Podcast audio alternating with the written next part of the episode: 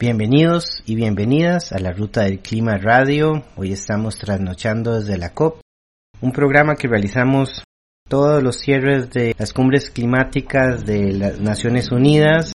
Estamos acá en la COP28 en Dubái. Ha sido una COP particularmente extraña, donde la, tal vez no extraña, más bien ya casi que común, donde la libertad de expresión y los derechos humanos nunca parecen tener garantía y pues en un estado petrolero, lo cual ha sido particularmente complicado para mantener pues la ambición climática y la justicia. Ha sido una conferencia rodeada por muchos impedimentos, tanto de los países desarrollados buscando cómo evadir responsabilidades financieras, como el bloque petrolero buscando pues mantener sus flujos lucrativos a raíz de la de los combustibles fósiles y pues también nuestros países en América Latina con diferentes posturas, a veces progresistas, a veces contradictorias. Este, para esta copa, para esta COP me acompaña un equipo de la Ruta del Clima bastante nutrido, eh, en comunicaciones la coordinadora Jennifer Rojas, me acompaña nuestra colega María Paula Calvo y también es nuestra colega Andrea Robles Girón, quienes hemos estado trabajando alrededor de dos semanas y media haciendo acá incidencia, participando, informando, siguiendo las negociaciones y pues ahora tenemos el chance de noche antes de irnos de Dubái de compartirles un poco las vivencias. Entonces les dejo primero con las palabras de mi compañera Andrea Robles para que nos cuente un poquito cómo ha sido trasnochando desde la COP estas últimas dos semanas. Bueno, es la segunda que, en la que participo pero bueno, como creo que hubo un, tema que fue bastante abrumador eh, el día uno de esta conferencia, eh, que tiene que ver con la aprobación eh, del fondo de daño, de la operativización del fondo de daños y pérdidas, em, de una forma como que, entre comillas, histórica dentro de las negociaciones.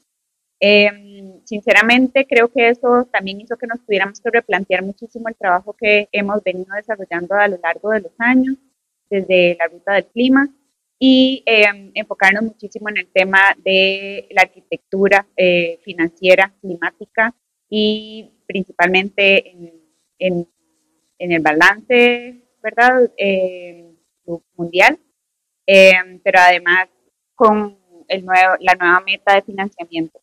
entonces, creo que es interesante para mí, digamos, porque definitivamente pasar de hacer un seguimiento de daños y pérdidas a ir empezando durante este año a trabajar el tema de finanzas climáticas y empezar a darle seguimiento a eso, también hace que haya como, por lo menos de mi perspectiva, em, un cuestionamiento mucho más profundo como a este sistema perverso que tenemos dentro de la estructura climática en materia de financiamiento y cómo esta estructura reproduce definitivamente este, la desigualdad, el colonialismo, el extractivismo, ¿verdad? Y el, que los países del norte global realmente cada vez se alejan y han sabido también manipular los datos científicos para poder alejarse de la responsabilidad diferenciada, pero eh, que tienen con respecto a las emisiones del planeta y definitivamente un tema que está totalmente censurado de todas las negociaciones, que tiene que ver el tema de reparaciones climáticas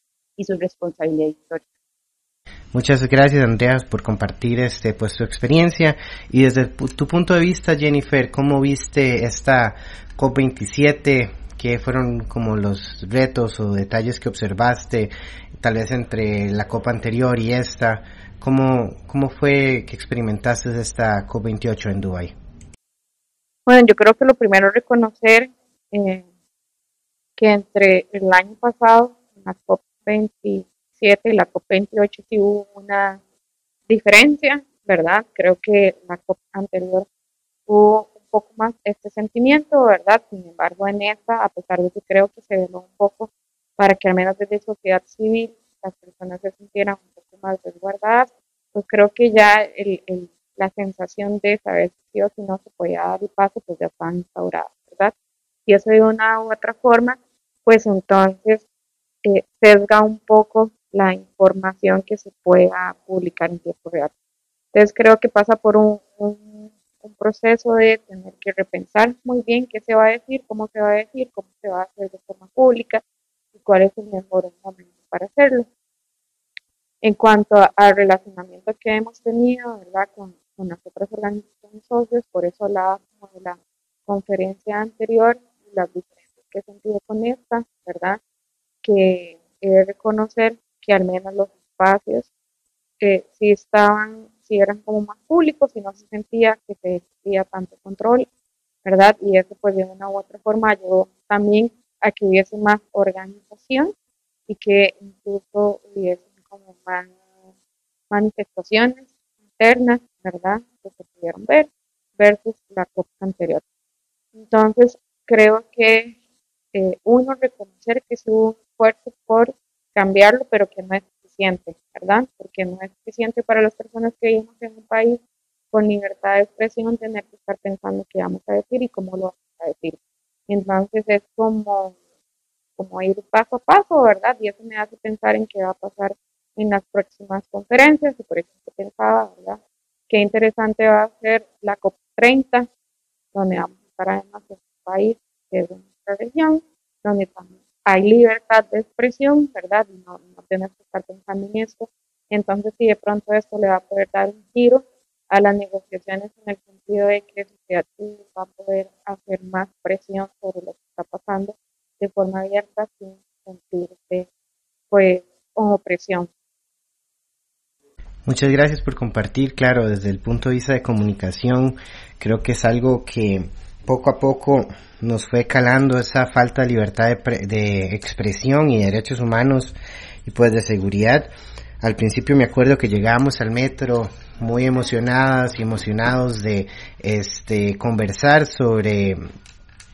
los temas políticos, nuestras perspectivas, los análisis que hacíamos y sin embargo poco a poco dejamos de hacerlo porque sabíamos que, que en el venio, en, el centro de convenciones era el único lugar donde realmente teníamos libertad y lo veíamos hasta con cosas simples, con la internet, lo que podíamos accesar este, en línea, por ejemplo, poder hacer una llamada en Signal o hacer una llamada en WhatsApp, en el, en el centro de convenciones sí se podía, pero afuera no, ese tipo de, de limitaciones poco a poco te va a ir cercenando y creo que nuestro Twitter también es algo que lo vivimos, una reducción de lo que usualmente pues podemos conversar y la sinceridad con que nos podemos expresar, eso es algo que, que ya se ha vuelto un poco estándar en estas COPs y pues bueno, algo que nos interesaría también conocer, María Paula, es cómo viviste vos, cómo fue esa experiencia de, de una primera eh, cumbre climática en el proceso, cómo lo viste este desde tu perspectiva, esta COP28 en Dubai. Y bueno, esta fue la primera y creo que fue algo gigante, demasiadas personas, una experiencia completamente nueva pero creo que también a la vez eh, pues es una oportunidad de, de, conocer más a fondo lo que se está tratando ya a un nivel internacional, de ver cuáles son las posiciones de los diferentes países, de ir poco a poco viendo cómo van saliendo esos intereses durante las negociaciones, cómo esconden por ahí entre las palabras lo que verdaderamente los países buscan eh, poner en esos textos, textos, perdón, y creo que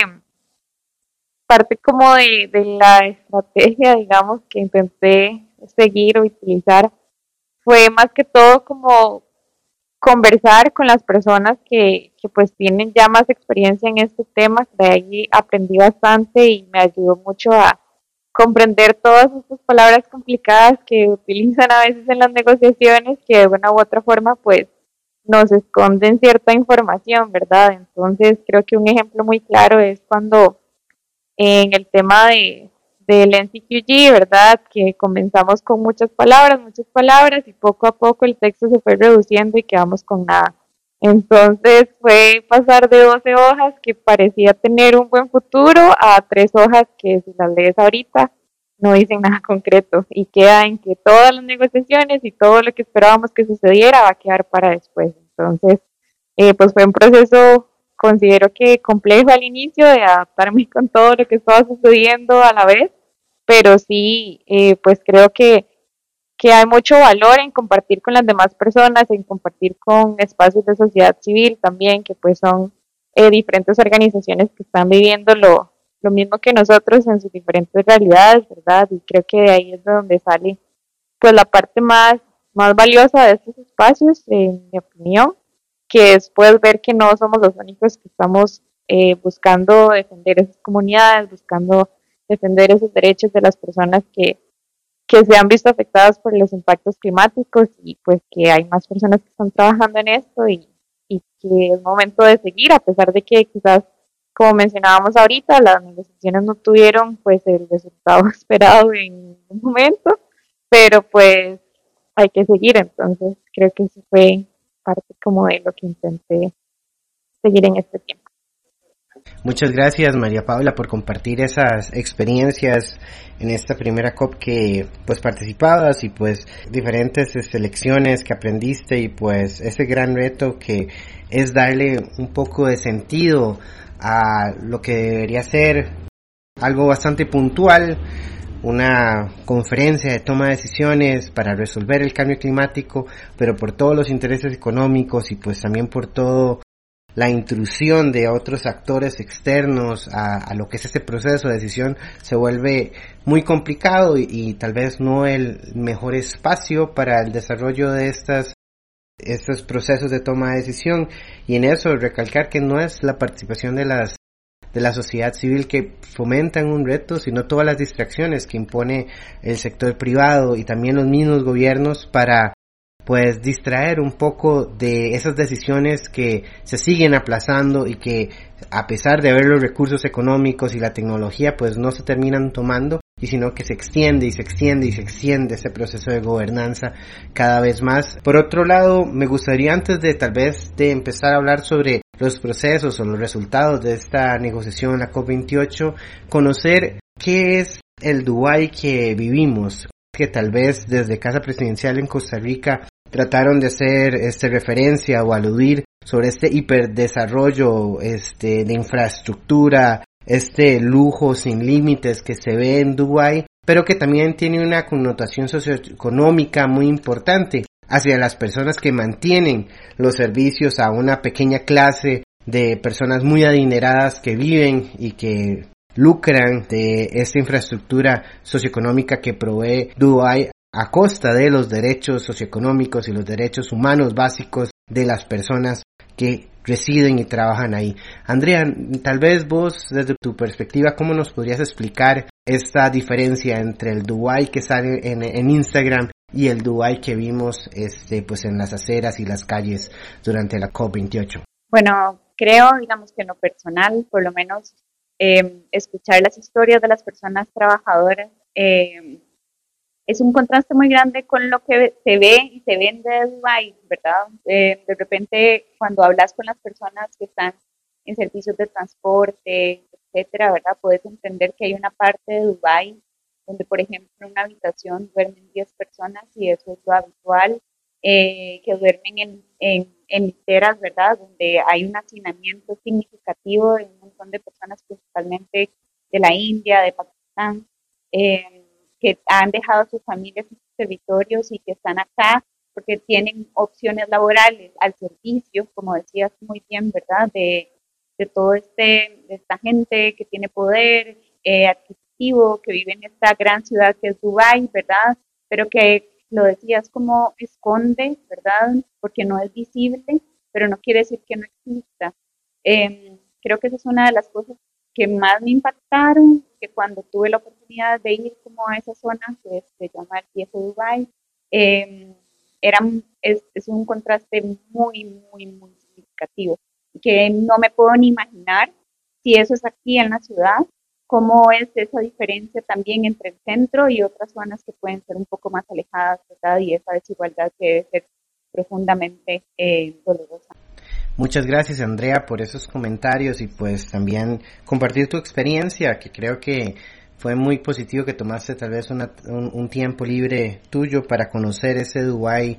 este pues real ese Dubai que se nos esconde detrás de esos grandes edificios los Ferraris y de las personas que a toda hora se van de fiestas mientras, mientras hay cientos de miles de trabajadores y trabajadoras en condiciones este, bastante frágiles y con muy poquitos derechos humanos sosteniendo esa riqueza y esa pues ese desmedido e irracional uso de petróleo para sostener esa, esa ciudad en el desierto para el 1%. Eh, de nuestra parte también me interesaría mucho poderles compartir a todas y todos eh, cuál fue el mensaje que fuimos a dar a la a COP28 de parte de la Ruta del Clima. Este, como ustedes saben, hemos venido trabajando mucho el tema de justicia, responsabilidades, el tema de derechos humanos, el tema de daños y pérdidas, movilidad humana, pero pues en todas estas dos semanas tuvimos diferentes eventos, diferentes formas de comunicarlo y pues en ese sentido, María Paula, cómo se fue abordando este tema tanto de la ruta como desde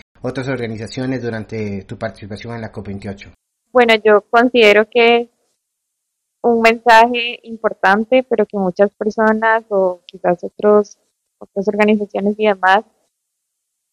no se estaban como atreviendo a darlo y creo que es necesario eh, dar ese paso porque quizás al inicio en algunas actividades que participé y eventos a los que asistí, como que se tenía cierto miedo de utilizar la palabra. Entonces, si no llamamos las cosas por lo que son, como que lo estamos escondiendo, ¿cierto? Quizás ya un poco en los últimos eventos y demás, ya creo que tal vez, eh, pues viendo ya como la, la frustración de las personas, de ver que las negociaciones no estaban dando frutos y demás, pues empezó a salir más el tema de las reparaciones, pero creo que, que es necesario que, que lo hablemos y que lo digamos fuerte y que lo sigamos diciendo, porque si no nadie lo va a hacer. Entonces creo que es un mensaje importante y, y que no deberíamos como dejarlo de lado, como quizás vi en algunas otras, eh, algunas otras personas y demás que no lo estaban mencionando tanto, que lo estaban como olvidando, por decirlo así. Creo que es un mensaje clave que tenemos que tener eh, como centro de todo lo demás. Bueno, primero que todo, darle las gracias a todo el equipo de la Ruta del Clima, tanto acá quienes estuvieron en Dubái, en la COP28, como quienes nos apoyaron y dieron soporte desde Costa Rica y otros países, pues estamos todas y todos muy contentos y contentas de pues haber tratado de dar esta lucha acá en la conferencia de cambio climático, reivindicando el derecho a las reparaciones climáticas, el derecho a la dignidad humana, a la justicia. Creo que es algo que cuesta mucho irónicamente hacer, no solo por la falta de apoyo de nuestras delegaciones país en muchos casos, sino también desde la sociedad civil, tanto en el norte global como alguna en el sur global que pone tal vez el proceso antes que la sustancia, el mover un proceso se tiende a servir a sí mismo y no concretar los derechos de las personas o a tomar esas decisiones que en el fondo no se dan no porque no se sepan cómo, sino porque perduran y persisten intereses económicos que realmente son fruto del conflicto de interés que tiene esta convención donde hay países y grupos de países que no tienen interés en abordar el cambio climático o que no se ven responsables de los, los daños y pérdidas que se han generado a raíz de este lucro desmedido, de esta economía extractivista, esta economía intensiva en carbono y que si no más bien tratan de y en efecto hacen trasladar la la cuenta, la factura, la deuda hacia el sur global, hacia las comunidades y ahora pues vienen también detrás de los recursos de los minerales críticos para mantener ese modelo de consumo y mantener ese lujo, en lugar de tomar un camino que nos lleve hacia un cambio sustancial, hacia un futuro distinto, pero es en manos de nosotros y nosotras crear un futuro que sea justo. Y eso es lo que intentamos hacer en estos pasillos llenos de lobistas, de petroleros, del sector privado y de políticos que muchas veces no tienen conciencia qué es lo que pasa en sus comunidades. Esperamos seguirles acompañando en, en, en estas conferencias climáticas y pues les estaremos compartiendo las investigaciones y las publicaciones en, al inicio del 2024 y pues nuevamente muchísimas gracias por escucharnos y pues tengan un buen fin de año.